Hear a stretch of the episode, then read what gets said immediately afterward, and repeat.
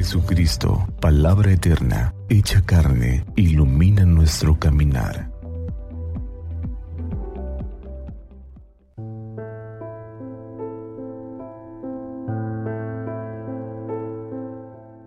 Miércoles 12 de julio del año 2023. Del Santo Evangelio según San Mateo capítulo 10 versículos del 1 al 7. En aquel tiempo, llamando Jesús a sus doce discípulos, les dio poder para expulsar a los espíritus impuros y curar toda clase de enfermedades y dolencias. Estos son los nombres de los doce apóstoles. El primero de todos, Simón, llamado Pedro y su hermano Andrés. Santiago y su hermano Juan, hijos del Zebedeo. Felipe y Bartolomé. Tomás y Mateo el publicano. Santiago, hijo de Alfeo, y Tadeo. Simón el cananeo y Judas Iscariote que fue el traidor.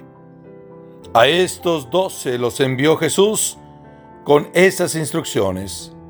No vayan a tierra de paganos, ni entren en ciudades de samaritanos.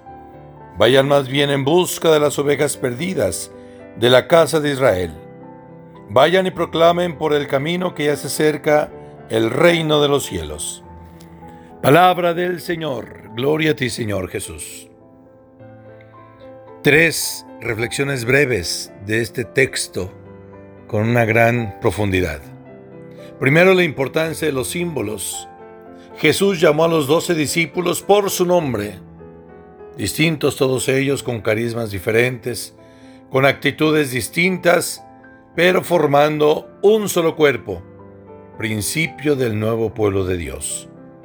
No los eligió perfectos, sino dispuestos y eso los hace más cercanos a nosotros, los hace imitables. Es cierto que Judas Iscariote fue el traidor, pero no desaparece el símbolo.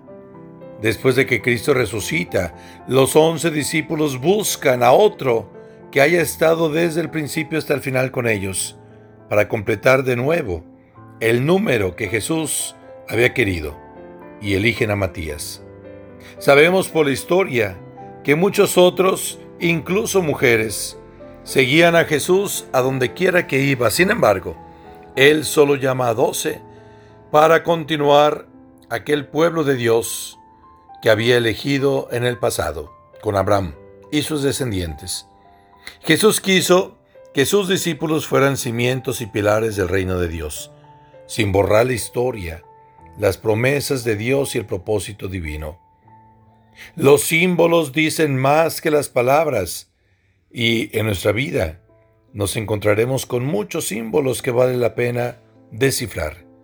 Como en la celebración de los sacramentos, tenemos gran cantidad de símbolos que nos hablan del amor de Dios.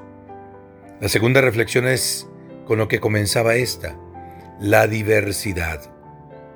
No todos debemos tener las mismas cualidades, los mismos carismas o la misma entrega. Dios ha querido que en la iglesia seamos un solo cuerpo y en este cuerpo la cabeza es Cristo. Todos distintos nosotros, pero todos igualmente útiles al servicio del proyecto del reino. Y la tercera reflexión. Jesús da esta indicación no vayan a tierra de paganos, ni vayan con los samaritanos.